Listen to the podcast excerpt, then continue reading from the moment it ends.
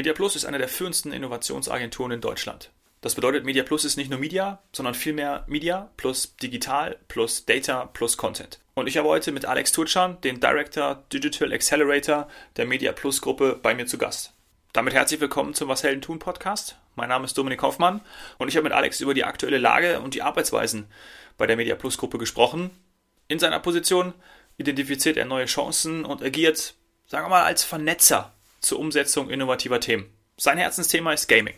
Er ist selbst passionierter Gamer und arbeitet mit Kunden im E-Sports-Marketing zusammen. Gaming ist nicht mehr nur ein nerdiges Hobby von jungen Männern, es hat sich zu einer beliebten Freizeitbeschäftigung, ja, einer breiten Bevölkerungsgruppe auch aller Altersschichten gewandelt.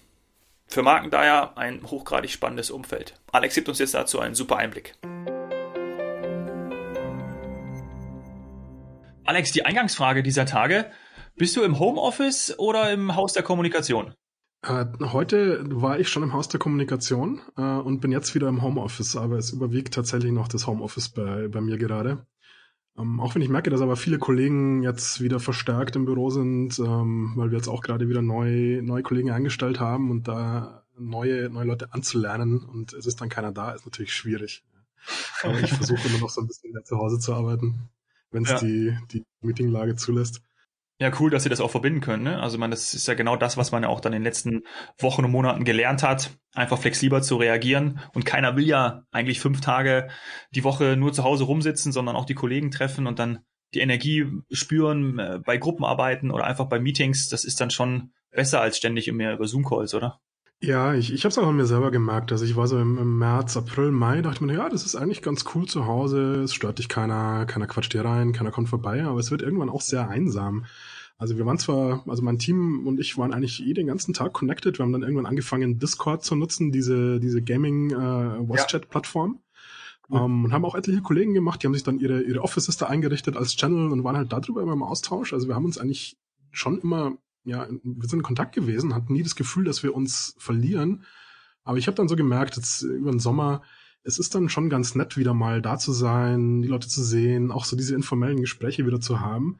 Und wir kommen tatsächlich jetzt gerade an den Punkt, wo wir ein bisschen das Problem haben, dass eigentlich zu viele Leute im Office sind, weil unser, unser Haus zwar wunderschön ist, aber halt auch durch, mhm. äh, dadurch, dass es halt ein historisches Gebäude mehr oder weniger ist, ähm, klingt jetzt fancier, als es, als es wirklich ist, aber halt auch nicht so perfekt geschnitten ist, um da jetzt äh, Corona-technisch äh, optimal die Büros aufzuteilen. Und ähm, wir müssen jetzt immer gucken, dass nicht zu viele Leute wirklich auch da sind, ähm, damit jeder noch irgendwo einen Platz findet. Und was wir halt auch jetzt immer feststellen, dadurch, dass jetzt jeder sich so an diese Videocalls gewöhnt hat, ist es halt echt schwierig, wenn du jetzt zu zweit in einem, einem Raum bist und versuchst, eine Videocall zu machen. Das ist halt so mit Audio nicht so ganz einfach, weil du hörst dann den anderen wieder und dann muss wieder jemand rausgehen und ähm, dann ist wieder kein Platz, mhm. dann ist wieder kein Büro frei. Also das sind so die, die neuen Probleme, die sich jetzt gerade ergeben, mit, mit denen jeder, glaube ich, jetzt umgehen muss. Ähm, aber ja, auch da, da wird es demnächst Lösungen geben. Wir arbeiten da auch gerade Konzepte, wie man das dann alles umsetzen kann. Aber es ist, es bleibt irgendwie spannend. Also das äh, ich finde es ganz schön, wie, wie beschleunigt diese ganze Entwicklung jetzt war, die letzten Wochen und Monate äh, von Dingen, wo, wo früher manche immer gesagt haben, das geht doch nicht. So, ja, doch, es geht. und äh, ja. es geht sogar ziemlich gut. Also. Und auf einmal total schnell geht's, ne? Also man muss nicht irgendwie mehr lange darauf warten, sondern es geht auf einmal von heute auf morgen. Genau, äh, muss ja muss ja jetzt einfach auch morgen dann funktionieren, weil ähm, ja klar, jetzt ja. können wir sagen, okay, wir haben dann ab ab August 2021 haben wir dann die voll Corona perfekte Lösung. Sag ich, ja, da brauchen wir sie aber dann auch hoffentlich nicht mehr. Nee, bitte nicht mehr, bitte nicht mehr. Aber ich bin auch schon des Öfteren ja mal ähm, aus der Kommunikation gewesen, äh, bei euch auch in der, in der Agentur. Ähm, das, also ich, ich kann das nachvollziehen, was du gerade gesagt hast, ist ja sehr verwinkelt dort, aber ähm, ich äh, glaube, ich finde auch echt toll, wie man dann dort arbeiten kann und auch dieses Zusammen äh, dieses Gefühl der Zusammengehörigkeit auch unten in der, in der Cafeteria, da erinnere ich mich auch immer sehr gut dran und auch dann im Sommer draußen zu sitzen, das ist schon echt schön. Und du hast ja auch gerade gesagt, ähm, ihr habt auch neue Leute eingestellt. Ähm, das ist ja auch sehr spannend, gerade bei Agenturen. Vielleicht können wir da gerade äh, einen kleinen Exkurs machen. Ihr kämpft ja das häufiger oder ihr pitcht ja auch um, um Kunden. Ähm, und da hat man ja auch in den letzten Tagen dann in den Medien auch, auch entnommen, dass ähm, ihr als Gruppe ja auch viele Kunden auch gewonnen habt und neu gewonnen habt. Ist ja auch richtig gut, dieser Tage, dieser Wochen dann neue Leute einzustellen, ist ja auch ein tolles Signal ähm, an einfach auch die, die Agenturlandschaft, ja, weil da hat man ja auch eben nicht so gute Nachrichten gehört in der Corona-Zeit. Ja, definitiv, ja. Also für, für uns ist es vor allem, also wir hatten tatsächlich die letzten Wochen sehr, sehr gute Erfolge, ähm, sind da auch alle mhm. sehr, sehr stolz und sehr, sehr glücklich äh, drüber und äh, waren auch dann froh, wieder zu sagen, hey, wir können wieder einstellen, wir können wieder wachsen, wir können wieder neue Leute reinholen. Ähm, es ist definitiv für, für uns intern toll und ist aber, glaube ich, auch nach außen ein gutes Zeichen, dass das bei uns vorwärts geht, dass wir, dass wir weitermachen und, und, und wachsen, weil es war immer so, ich bin jetzt das 13. Jahr tatsächlich äh, in, in diesem Haus, ähm, was eigentlich für eine mhm. Agentur mhm. Wahnsinn ist. Ähm, zwar in verschiedenen Funktionen, aber äh, es ging, es wurde eigentlich immer nur größer und es ging immer nach vorne. Und ähm, während der Corona-Zeit hatte man schon manchmal das Gefühl so, okay, hört das jetzt auf? War es das jetzt? Ja, und dann hast du innerhalb von, von wenigen Wochen gemerkt, nee, das war es nicht. Dieser, dieser Spirit, der da immer vorhanden ist, der war halt immer noch da und das ging weiter und um, darum ist es jetzt wirklich auch schön und, und wir freuen uns auch, dass, dass wir jetzt wieder neue Kollegen gefunden haben. Ich glaube, für die ist es auch toll. Also, wenn du jetzt irgendwie ja. dieses Jahr deinen Uni-Abschluss gemacht hast, äh, irgendwie im Frühjahr, glaube ich, hatten viele Leute schon auch Sorgen, so, ja, was, wo lande ich denn jetzt? Gibt es überhaupt jemanden, mhm. der irgendwie einstellt, äh, gerade jetzt in der Kommunikationsbranche? Und ich glaube, jetzt im Herbst ist auch bei, sowohl bei uns wie, wie bei einigen anderen, sieht man, es geht weiter und äh, es sind Chancen da, Möglichkeiten da und man kann sich Leute holen, die, die dann kommen und wachsen. Und äh, ja, wir, wir sind da sehr happy gerade. Ja, ja, ja, ganz, ganz toll. Wie kann ich mir denn dein Aufgabengebiet innerhalb der Media Plus Gruppe vorstellen? Das ist eine Frage, die mir sehr häufig gestellt wird und äh, ich habe peinlicherweise auch nach über zwei Jahren jetzt in dieser Funktion immer noch keine so super Antwort drauf. Ähm, also mein, mein Team heißt äh, Digital Accelerator und äh, wir sind momentan zu dritt, äh, drei Kollegen. Wir haben alle sehr unterschiedliche Aufgabengebiete aber im Kern geht es darum, sehr viel Prozesse besser zu machen. Ja, ähm, also zwischen, zwischen verschiedenen Abteilungen neue Produkte zum Beispiel zu entwickeln. Ja, zu sagen, hier sehen wir irgendeine Chance im Markt, äh, gibt es da irgendwie eine spannende Möglichkeit, einen neuen Planungsansatz zu entwickeln? Gibt es da eine äh, neue, neue Optionen, die sich irgendwo draußen ergeben? Das ist so eher mein Bereich, äh, so auf Trends und Innovationen zu achten dann zu gucken, ist das für meine Kunden interessant? Ist das ein Thema, das wichtig werden wird? Ist das ein Thema, das für, für eine bestimmte Branche wichtig wird, das auch für uns als Agentur vielleicht ein neues Geschäftsfeld werden kann? Und sich dann einfach mal ranzulesen und ranzufuchsen und rauszufinden, was ist da drin. Gutes Beispiel dafür, Kollege oder zwei Kollegen und ich haben so vor, vor einem Jahr angefangen, um, ähm, also wir sind alle Gamer aus, äh, aus Kindheitstagen und stecken damit mit, mit dem Herz wirklich drin und das war so immer unser Hobby und wir sind auch viele Jahre im Haus rumgelaufen und haben gesagt, hey, dieses Thema Gaming und dieses Thema E-Sports, das wird wichtig werden. Und man wurde halt immer so ein bisschen belächelt, so ja, ihr Nerds ist schon okay, äh, spielt ihr weiter eure Spiele und wir machen hier Marketing.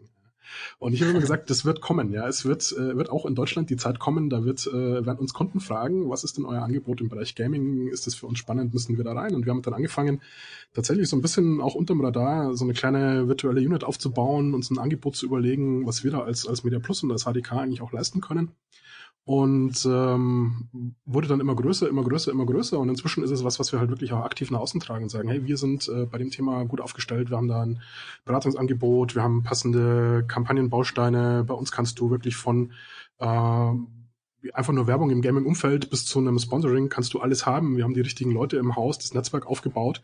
Und das ist so ein bisschen tatsächlich mein Job. Also neue, neue Chancen zu identifizieren, Themen zu identifizieren und ähm, die richtigen Leute zusammenzubringen.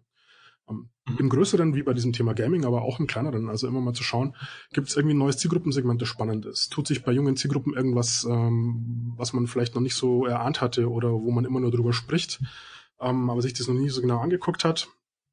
Und daran, ja, über sowohl klassische marktforscherische Möglichkeiten, wie aber auch ähm, mit innovativeren Methoden irgendwie ranzugehen, gucken, was kann man daraus machen und wie ist es irgendwie spannend und das bei den Kunden vorzustellen. Und das ist tatsächlich das, was mich jeden Tag auch wieder aufstehen lässt und das machen lässt, weil es halt einfach immer sehr viel Neues ist ähm, und es einfach sehr viel Spaß macht, mit solchen Themen sich auseinanderzusetzen. Über den Gaming-Bereich möchte ich echt gleich noch ein bisschen, bisschen mehr drauf mhm. eingehen. Das finde ich nämlich super spannend. Eine Kollegin hat mir von dir geschrieben, dass du ein Vernetzer bist und als Trendsetter immer neue Ideen beisteuerst. Ja, das würden jetzt zum Beispiel, das ist jetzt fies von mir, das habe ich jetzt so, weil ich hätte natürlich den Satz zuerst bringen können, ja, dann hättest du einen gehabt. Ähm, aber würdest du dem zustimmen? Ja, das ist, das ist nicht verkehrt. Ähm, Vernetzer ist, ist glaube ich, immer der zweite Schritt und neue Ideen anbringen, ja. Äh, das klingt jetzt allerdings so ein bisschen Also es, ist eine sehr, sehr positive Darstellung dessen, was ich tue, weil ich glaube, gerade in, in so einer Position und auch wie es mein Team und mein, meine zwei Kollegen auch ist, äh, man muss da auch immer ein bisschen unbequem sein. Also man muss auch die Bereitschaft haben zu sagen, Leute, wir müssen hier jetzt mal was tun. Ja, das, äh, mhm. das haben wir jetzt irgendwie so lange so gemacht und es hat sehr lange gut funktioniert und das ist auch alles solide und gut, aber wir müssen überlegen, wo wollen wir in zwei Jahren damit hin? Um, ähm, und da, das will auch nicht unbedingt immer jeder hören. Das will auch nicht unbedingt jeder Kunde immer hören. Man sagt, ja, wir müssen da immer einen Schritt nach vorne denken. Um, ähm, und gleichzeitig kommen natürlich die Kunden, die, die immer sehr, sehr neugierig auch sind auf Neues, ähm, die auch immer sagen, hey, was habt ihr denn Neues? Was habt ihr denn Neues? Was habt ihr denn Neues? Und du musst halt irgendwo eine ja. Antwort drauf haben. Ähm, das ist tatsächlich, äh, macht so ein bisschen aus. Ja. Mhm ist eigentlich ganz gut, dann jemanden wie dich oder dein Team zu haben, die dann genau in diese Schnittmengen auch drin sind, weil ich kann mir genau vorstellen, dieses Spannungsverhältnis, die, Agent, äh, die, die, die, der, die Marke, das Unternehmen kommt dann und sagt, hey, wir brauchen was Neues. Ja, so ist es ja irgendwie häufig, auch ob es jetzt irgendwie eine Kampagne ist und dann muss man da irgendwie was haben und auf der anderen Seite muss man eben diese Veränderungsbereitschaft ja auch haben, neue Dinge anzugehen, äh, zu entwickeln. Ist es besonders dann auch durch die durch die digitalen Themen? Ähm, meine gerade was was Marketing betrifft, sind wir ja wir sind ja schon, wenn man schon von digital spricht, dann ist es ja irgendwie schon oldschool, ähm, was da alles auf dem Markt ist. Aber meinst du auch genau da dann neue Dinge und Entwicklungen, Innovationen voranzutreiben im, Be im Hinblick auf Technologie und Digitalisierung? Ja, also auf jeden Fall. Ähm, ich muss tatsächlich sagen, der ganze Bereich Technologie und, und Marketing ist jetzt weniger mein Beritt, also alles, was irgendwie mit Programmatic Advertising und äh, okay. den, den unfassbaren Möglichkeiten mit, mit Data Campaigning und so weiter angeht. Mhm. Das ist, also ich, ich weiß darüber Bescheid, aber es ist nicht das, mit dem ich mich beschäftige. Da gibt es andere Kollegen bei uns, die da sehr, sehr gut sind. Ähm, bei mir ist immer so ein bisschen mehr auch der, ich sage immer mal, der, der kulturelle Kontext wichtig. Ja, also was bewegt zum Beispiel eine junge Zielgruppe heute? Um, ähm, und wie tickt jetzt eine Generation, die, die jetzt gerade so mit der Schule fertig wird? Und wie äußert sich das dann wiederum in ihrem Mediennutzungsverhalten, in ihrem Konsumverhalten, in ihrem Anspruch an Marken? Um, ähm, das, das hat ein bisschen einen anderen Hintergrund. Und da steht die Technik gar nicht um den Mittelpunkt, sondern es geht eigentlich eher darum zu verstehen, wie sind diese Leute drauf und um, ähm, was habe ich dann an, an, an Möglichkeiten als, als Marke mit, mich mit dieser Zielgruppe zum Beispiel auseinanderzusetzen und über welche Plattform muss ich das tun und wie muss ich mit denen auch kommunizieren, weil es natürlich wieder völlig anders ist und dann wieder in Subsegmente reinzugehen. Ähm, da vielleicht auch kleine kleine Side Note. Ähm, ich meine, es, es, gab ja so in den letzten Jahren auch sehr sehr viele ja Veröffentlichungen, die immer so gesagt haben, ja dieses ganze Thema Jugendsubkulturen, die sind tot, ja, die gibt's nicht mehr.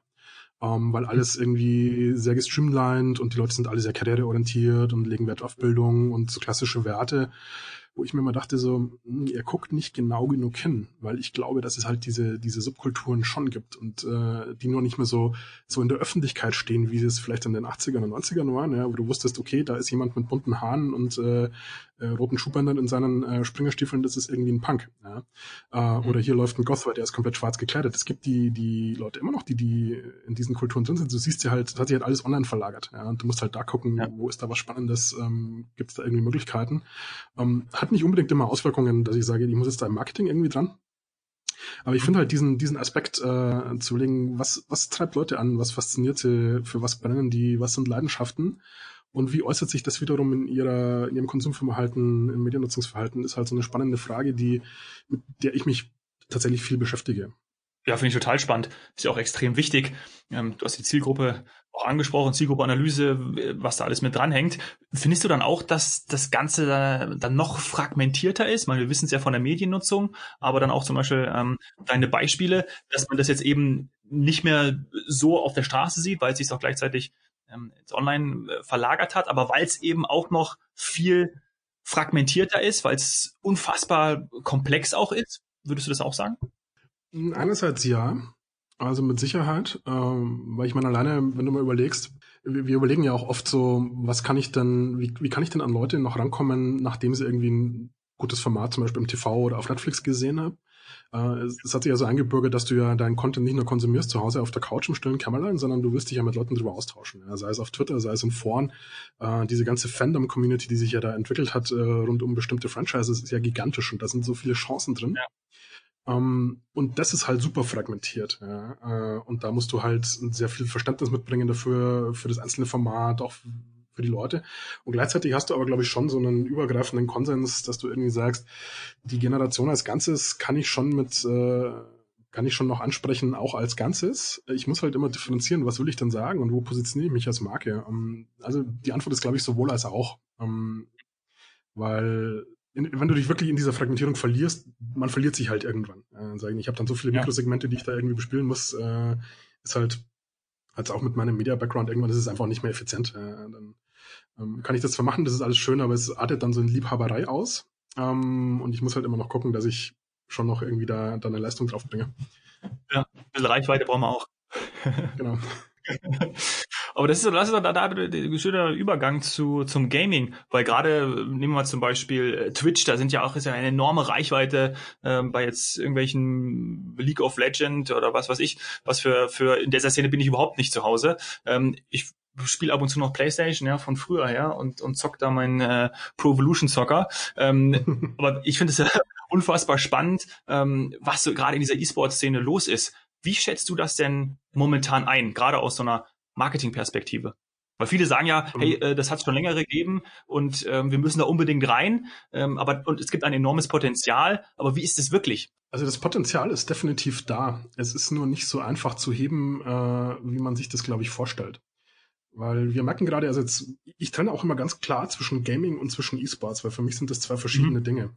Ähm, E-Sports ja, ist aus dem Gaming entstanden, ja, ähm, ist aber inzwischen in eine, so einer Professionalisierung unterwegs, dass es eigentlich vergleichbar ist wie, wie klassischer Sport. Ja.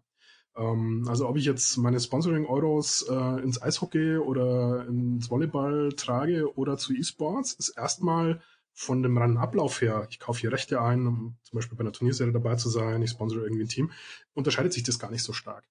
Um, wo, glaube ich, die großen Unterschiede reinkommen, ist, ist dann in der, in der Rezeption, weil die, die Leute, die E-Sports gucken, sind im, glaube ich, mehrheitlich tatsächlich eben im Herzen Gamer, kommen aus dieser Community, ähm, haben auch immer dieses, dieses Underdog-Gen noch in sich drin. Ja, ähm, das ist, glaube ich, für mich so auch der, der, der Schlüssel, um, um Gamer zu verstehen. Man muss immer sich nochmal in den Hinterkopf rufen, das ist eine Community, die, die viele, viele Jahre, also vielleicht sogar Jahrzehnte so ein bisschen belächelt und, und dämonisiert wurde. Ja, und die haben sich halt immer so als, als kleine Nische gesehen und jetzt merken sie auf einmal, hey, wir sind jetzt wer. Ja, das führt bei manchen auch so ein bisschen zu Größenwahn, muss man auch sagen. Und bei anderen eher so, ah cool, das bestätigt mich jetzt in dem, was ich schon immer gemacht habe. Jetzt kommen auf einmal große Brands und wollen auch ein Teil von uns sein. Ja. Und da ist natürlich im ersten Schritt immer so, wollen die das wirklich, weil sie uns gut finden oder wollen sie eigentlich nur Geschäft machen? Ja, und diese ja. äh, da authentisch reinzugehen und zu sagen, nee, wir wollen jetzt ein Teil eurer Community zu sein, äh, Community sein, ist, glaube ich, das, das Entscheidende, wenn ich, wenn ich mich dort engagiere. Ähm, das mal für den ganzen E-Sports-Bereich. Ich, ich glaube dran, dass das weiter wachsen wird. Ähm, ich glaube nicht dran, dass es das nächste Fußball sein wird. Ja, also wir, ich glaube nicht dran, dass, dass wir äh, im, im ZDF um 20.15 Uhr äh, die, die League of Legends Worlds übertragen ähm, ja. und die 10 Millionen Zuschauer holen. Glaube ich nicht dran. Muss man aber auch gar nicht. Weil äh, es reicht, wenn die auf Twitch sind und ich da ein paar Millionen habe ähm, und damit kann ich arbeiten. Das ist, das ist völlig okay.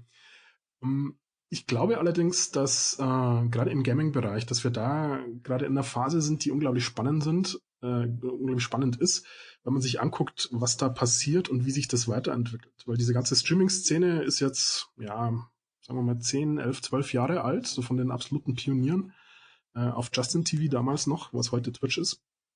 Mhm. Und wenn man sich anguckt, auch wie, wie diese Streamer selber eigentlich zu Medienmarken wurden, ähm, so im Laufe der Jahre, jetzt gerade in den USA, gibt's ja, gibt's ja Streamer, die, die erreichen jeden Tag, wenn sie live gehen, locker ihre 50, 60, 70, 80.000 äh, Concurrent Views. Ja. Ähm, da sind wir in Deutschland noch nicht. Da ist auch noch ein bisschen ein Weg hin. Ähm, gibt ihm noch zwei, drei Jahre. Aber du merkst halt dann, diese, diese Leute werden zu Brands und die haben unglaublich starke Communities hinter sich ähm, die das treiben und die das faszinierend finden und die es auch gut finden, wenn da Marken rankommen und sagen, hey, ich kooperiere jetzt mit deinem Lieblingsstreamer, ähm, weil es ist für die ja immer auch eine Bestätigung, hey, der hat's geschafft. Ja, der ist jetzt einer von den Großen und ich bin da dabei, ich bin in der Community, ich habe den mit groß gemacht. Also dieses Zusammengehörigkeitsgefühl, glaube ich, ist da sehr, sehr stark und das ist, glaube ich, auch der wichtigste Schlüssel für die Marke. Einfach die, die Community auch wissen zu lassen, hey, ich meine das ernst mit euch. Ja, also ich, ich bin nicht nur da, weil ihr irgendwie hier mir jetzt geile Reichweite liefert und ihr habt auch alle ein bisschen Geld und ihr seid gut gebildet, sondern ich finde euer Umfeld spannend und ich finde find euch spannend und ich finde diese Szene irgendwie cool und ich will mit euch dort rein und ich will da wachsen. Das ist, glaube ich, so das, das Idealbild, das ich machen kann. Mhm. Wenn ich das natürlich jetzt einem Kunden erzähle, sagen viele, ja, aber wir gehören doch da eigentlich gar nicht dazu und wir sind keine endemische Marke und äh, passen wir denn ja. da rein? Und ich sage, irgendwo passt jeder rein. Also ein verbindendes Element, glaube ich, zum, zum Gaming findet man oft. Und wenn ich eine, eine gute Markenpositionierung habe, ist es oft auch sehr, sehr einfach, Man muss vielleicht ab und zu mal um die Ecke denken, aber es geht. Um, ähm, aber was, was für mich tatsächlich jetzt nach Gaming auch noch kommt, und das ist, ist das, wo ich so die, die Zukunft sehe, ist, welche spannenden neuen inhaltlichen Formate auch jetzt gerade auf so Plattformen wie Twitch entstehen. Ja, das geht ja jetzt über Gaming raus. Um, ähm, dass Leute anfangen, um, diese Real-Life-Streams zu machen, wo sie irgendwo in der Stadt unterwegs sind, mit Leuten irgendwie auf äh, einen Campingtrip gehen, wie Knossi neulich für zwei Tage zum Angeln nach Brandenburg fahren, wo, wo jeder denkt, ja, mit Sido. Genau, mit Sido. Ja, warum, warum soll ich denn irgendwie äh, so, so einem Nerd wie Knossi und Sido, äh, dem glorifizierten, inzwischen glorifizierten Schlagersänger, irgendwie beim Angeln zugucken? Aber wenn man es gemacht hat, es war einfach unglaublich lustig. Es war einfach. Und ich habe es auch gemacht. ja, und, äh, es war einfach gute Unterhaltung. Ja, total. Und, und hat irgendwie Spaß gemacht. Aber ist halt, glaube ich, nur zu verstehen, wenn man so ein bisschen aus dieser Szene auch rauskommt, weil man muss halt irgendwie eine Verbindung zu den Leuten haben und, und wissen, wie die ticken und wie die drauf sind, damit ich das irgendwie wahrnehmen kann. Aber ich meine, es ist ja. ein, am Ende ist es ein gleiches Format, ob ich jetzt das Sommerhaus der Stars gucke oder Knossi und Sido beim Angeln. Es bedient ja irgendwie so die gleichen, die gleichen Trigger, glaube ich, bei den Menschen. Ähm, weil es ist so, ja, okay, da machen sich ein paar Leute ein bisschen zum Horst und es ist lustig und ich kann mit einer Community ja. daran teilhaben und das cool finden. Und es ist vielleicht sogar noch ein bisschen authentischer und weniger gespielt als, als eine sehr glatte und äh, professionelle ja. Fernsehinszenierung. Aber ja. vom Format her ist es ähnlich. Und ich bin sehr, sehr gespannt, was die Leute da jetzt da Neues machen werden. Ja, ja, total. Als ich das gesehen habe, habe ich mir gedacht, ob Sido jetzt diesen Sprung von Musik hin zu äh, der Twitch-Community schaffen will, um da halt auch nochmal mit Knossi zusammen irgendwie was Großes aufzubauen, weil Musik, äh, keine Ahnung, also funktioniert sicherlich für ihn hat gut funktioniert, funktioniert vielleicht auch weiterhin, aber dass er nochmal so in so eine andere Bereich rein will, das habe ich mir irgendwie gedacht, ob das, äh, das so ein Hintergrund ist. Glaube ich, glaube ich ganz fest dran, weil ich meine, er hat ja schon jetzt auch während der, der ganzen Corona-Zeit hat er ja auch Sido at Home äh, als eigenes Streaming-Format schon ja. gehabt. Äh, darüber kennt er auch da sehr, sehr viele Leute. Der ist extrem gut vernetzt mit, äh, mit Leuten aus dieser ganzen Gaming- und, und E-Sports-Community. Also der hat da schon die richtigen, die richtigen Connections. Und man sieht ja auch jetzt auch außerhalb von Deutschland, was so, was so an kreativen Formaten passiert ist, äh, den, den letzten Monaten auf einer Plattform wie Twitch. Also zum Beispiel Gary Witter äh, ist ja ein, ich glaube, der ja. ist so, so, so Anfang 50, äh, Brite, ist äh, Hollywood-Drehbuchautor, hat unter anderem für, äh, für welchen Star Wars-Film? Ich glaube für wie ist der, wo sie, wo sie ja. diese, die, die Sternenzerstörer-Pläne klauen? Verdient auf jeden Fall das Drehbuch ja. geschrieben. Ähm, und hat halt dann angefangen, während Corona, hat er irgendwie gesehen, okay, die ganzen Late-Night-Shows laufen gerade nicht, ja. Es gibt gerade keinen Conan O'Brien, es gibt gerade keinen, äh, gut, Letterman gibt's eh nicht mehr. Was hat er gemacht? Er hat seine Hollywood-Connections genutzt und seine, seine Connections in die, die Streaming-Szene rein und hat eine, eine Talkshow in Animal Crossing gestartet auf Twitch. Er hat die Leute dann eingeladen auf seine Insel hat sich da ein Studio nachgebaut mit Animal Crossing Möbeln und äh, haben sich dann da unterhalten. Hatte Elijah Wood irgendwie im, im Stream und, äh, und äh, Brie Larson und so weiter. Ähm, ja. Ich meine, geil, ja. Allein die Idee und das dann durchzuziehen und es hat funktioniert und es macht irgendwie Spaß und es ist eine, eine schöne Alternative und nutzt halt wirklich alles aus, was, was diese Plattform und glaube ich auch das Medium Games irgendwie auszeichnet. Ja. Das ist ein Social Space, ja. es ist irgendwie interaktiv, ich kann es ich kann's einfach von zu Hause aus machen und, und kann Leuten irgendwie Unterhaltung liefern ja. und, äh, und eigentlich mich selber da auch verwirklichen, fand ich unglaublich spannend, unglaublich cool. Ja, fand ich auch. Die Entwicklung in der, in der Corona-Zeit fand ich da auch total krass, habe ich auch extrem verfolgt. Und was ich jetzt gesehen habe, in der Vorbereitung auf unser Gespräch, ein Video von dir, wo du sagst, dass die Hälfte der Gamer äh, Frauen sind. Ja, und da habe ich immer gedacht, krass, also das ist wahrscheinlich wirklich, also für manche, also ich gehöre ich gehör auch dazu, die wirklich gedacht haben, ja gut, das ist eine reine Männerdomäne, aber diese Aussage von dir, die hat mich dann wirklich überrascht. Um, ähm, ja, äh, mich hat es tatsächlich weniger überrascht, weil ich aus der Szene auch komme und schon, schon lange drin bin und mhm. auch merke, dass da viele Frauen sind. Um, ähm, ja. Da ist halt was passiert. Ist ja auch super so für Marken, ne? Natürlich, weil je breiter und diverser die Zielgruppe, desto, desto eher engagiere ich mich, weil ich, wenn ich halt nur Teenies erreiche, also jung, jung, junge Männer auch cool, ja. ja. aber passt halt auch nicht für ja. alles. Nur, was da wirklich einen großen Beitrag geleistet hat, war, glaube ich, ähm, also zwei, zwei Richtungen. Das eine, dieses ganze Thema Mobile Gaming, ähm, das so in den letzten sieben, acht Jahren ja wirklich gewachsen ist, ähm, durch die, die Smartphones, durch die auch sehr kreativen Spiele, die es auf Smartphones inzwischen gibt. Ja, das sind ja alles nicht nur, mhm. ist ja nicht nur Candy Crush, es gibt ja viel, viel mehr. Ähm, das halt neue Zielgruppen erschlossen hat, wo dann auch tatsächlich viele Frauen, auch viele ältere Frauen reingekommen sind und sagen, hey, Spielen macht irgendwie Spaß, ja. Das ist nicht nur was für, für meine Kids, sondern das ist auch was für mich zur Entspannung, um irgendwie abzuschalten. Und das hat, glaube ich, sehr dazu beigetragen, dass einerseits die, die Akzeptanz von Gaming als Hobby gewachsen ist, auch in, in breiten Bevölkerungsschichten. Um, ähm, aber es, es senkt halt auch die Anstiegshürden, ja, weil äh, diese, diese bewusste Barriere, die halt da gefühlt da ist, ja, oh, ich brauche dann einen Gaming-PC und ich muss da irgendwie dann super in irgendeinem Shooter sein, stimmt ja gar nicht. Da gibt es so viel mehr. Es gibt so viel cooleres Angebot. Es gibt storybasierte Spiele, es gibt Rollenspiele, es gibt äh, eigentlich für jeden ein cooles Angebot. Und das erschließt halt auch neue Zielgruppen, die dann sagen, okay, ich will aber nicht ja. nur Counter-Strike spielen oder ich will nicht nur League of Legends spielen, wo ich tausende Stunden investieren muss, um da mal gut zu werden. Ja, sondern äh, ich kann mich genauso hinsetzen und sagen, hey, ich spiele ein cooles Rollenspiel mit einer guten Geschichte, mit guten Charakteren, äh, die, die gut inszeniert sind. Und das sind auch, muss ich ehrlicherweise sagen, auch die Spiele, bei denen ich inzwischen bin. Ja. Ich bin auch nicht, ich bin einfach zu langsam inzwischen für, für kompetitive Shooter, äh, auch zu alt. aber muss man sich irgendwann mit abfinden, ja, mit fast 40 äh, kannst du da einfach nicht mehr mithalten. Das Aber musste man einsehen. Halt, genau, das, das, das gehört irgendwann dazu, äh, die, die Gaming Midlife Crisis, die so mit Mitte 30 einsetzt. Ähm, nee, man, man muss, dann, muss dann akzeptieren, okay, kann ich nicht mehr, aber es gibt so viele andere tolle Sachen und man merkt dann, hey, ich interessiere mich inzwischen eher für die Rollenspiele mit einer guten Geschichte und guten Dialogen und äh, die einfach Spaß machen und, und denen man abtauchen kann. Und das führt, glaube ich, dazu, dass, dass viel mehr Zielgruppen, verschiedene Zielgruppen Gaming für sich entdeckt haben und eben auch viele Frauen, was der, der Branche ja auch insgesamt gut tut, weil man muss ja auch sagen, äh, es gibt im, im Gaming immer noch, immer noch Ecken, wo ich sage, da, da sind halt wirklich auch äh, Teenie-Jungs, die, die das halt immer noch so primär als Eskapismus-Medium eben haben. Ja, für die ist das das Einzige, was sie überhaupt noch nutzen äh, können mhm. und dadurch identifizieren sie sich sehr stark damit und sind da auch immer so ein bisschen ablehnend gegenüber, oh, da kommen jetzt neue Leute rein, will ich die da haben, die sind jetzt in meinem Hobby, ja, ist auch so ein bisschen, ein bisschen Angst. Und ich glaube, es tut dem Medium insgesamt gut, wenn, wenn die Zielgruppen diverser sind, wenn die, die Spieler diverser werden, wenn die, die Angebote da besser werden und äh, das einfach gemeinsam wachsen kann. Und vor allem ist es für Marken, für, für deine, für eure Kunden natürlich dann super spannend. Gerade auch da dann eben die neuen Entwicklungen sind ja dann immer spannende Chancen. Und ich glaube, da bist du mit deinem Team der richtige Ansprechpartner. Wenn jetzt der ein oder andere das jetzt hier gehört hat, dann kann er auf dich zugehen, oder? Machen wir so. Äh, jederzeit und äh, auch also völlig ohne Vorwissen. Wir haben inzwischen sehr, sehr viel äh, Workshops gemacht, auch wo wir wirklich von Anfang an erklärt haben, hey, das ist die Szene, das sind die Zielgruppen, das sind die Games. Ähm, man kann das alles lernen und erfahren. Und genauso äh, Kunden, die, die schon aktiv sind und irgendwie sagen, hey, wir haben jetzt äh, hier schon mal überlegt, Sponsoring zu machen, aber wir haben noch nicht die richtige Kreatividee. Oder mhm. hey, wir finden irgendwie eine bestimmte Plattform da spannend. Was könnte man denn da machen? Also wir sind da wirklich äh, für alles offen, äh, auch für alle Schandtaten zu haben und, und freuen uns immer, wenn, wenn Kunden auch beschließen, dass das für sie genauso ein spannendes Thema ist, weil bei uns ist es halt wirklich auch eine Herzensangelegenheit. Das merkt man total. Das ist rübergekommen. Alex, dafür danke ich dir sehr. Das waren wirklich interessante Einblicke. Und ich freue mich, wenn wir uns dann mal im, äh, Haus der Kunst auf einen Kaffee treffen. Äh, Im Haus der Kunst auch gerne, aber auch im Haus der Kommunikation. Äh, sehr, sehr gerne. Oder, in, oder da. Ja, das hat mir Spaß gemacht. Haus der Kunst, schau mal, jetzt bin ich, vom, bin ich vom Gaming zum Haus der Kunst gekommen, wollte aber lustig, ja. Eigentlich Haus der, der Kunst für die nicht, für die nicht Münchner, äh, als ob ich jetzt hier ständig Haus, den Haus, ich weiß gar nicht, warum ich jetzt auf Haus der Kunst komme, als ob ich da so häufig wäre, ähm, muss ich leider sagen, bin ich nicht so häufig, bin dann lieber in der Haus der Kommunikation, treffen wir uns da.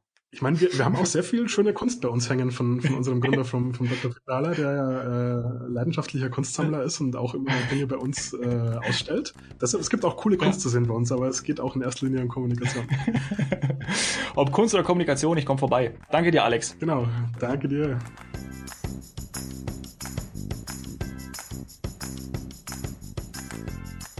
Haus der Kunst sicherlich auch toll. Haus der Kommunikation ist dann für mich deutlich spannender, vor allem weil da so interessante Menschen wie Alex arbeiten. Was habe ich aus dem Gespräch mit ihm mitgenommen? Ich fand es richtig toll, wie er es gesagt hat, dass er auf Subkulturen achtet, die Leidenschaften versucht zu identifizieren und dann natürlich für Marken Aktivitäten ja, zu nutzen. E-Sport ist aus dem Gaming entstanden und mittlerweile ja, schon ein normaler Sport geworden und daher auch gerade extrem spannend für Marken, für Brands, die dort Zielgruppen erreichen wollen. Ja, was mir auch gar nicht so bewusst war, ist, dass Mobile Gaming dazu geführt hat, dass neue Zielgruppen äh, das Gaming entdeckt haben, dass das noch diverser geworden ist, ja, und ähm, das auch aus einer, einer Nische schon rausgeholt hat. Wenn dir das Gespräch mit Alex gefallen hat, hinterlass mir bitte eine 5-Sterne-Bewertung bei iTunes und schick mir gerne Vorschläge von Menschen, Freunden aus deinem Umfeld, mit denen ich hier im Podcast über ihr Business sprechen darf tu das am besten über Instagram at domhoffmann oder schreib mir eine E-Mail dominik.hoffmann etwas heldentun.de. Danke sehr fürs Zuhören. Cheers Hero.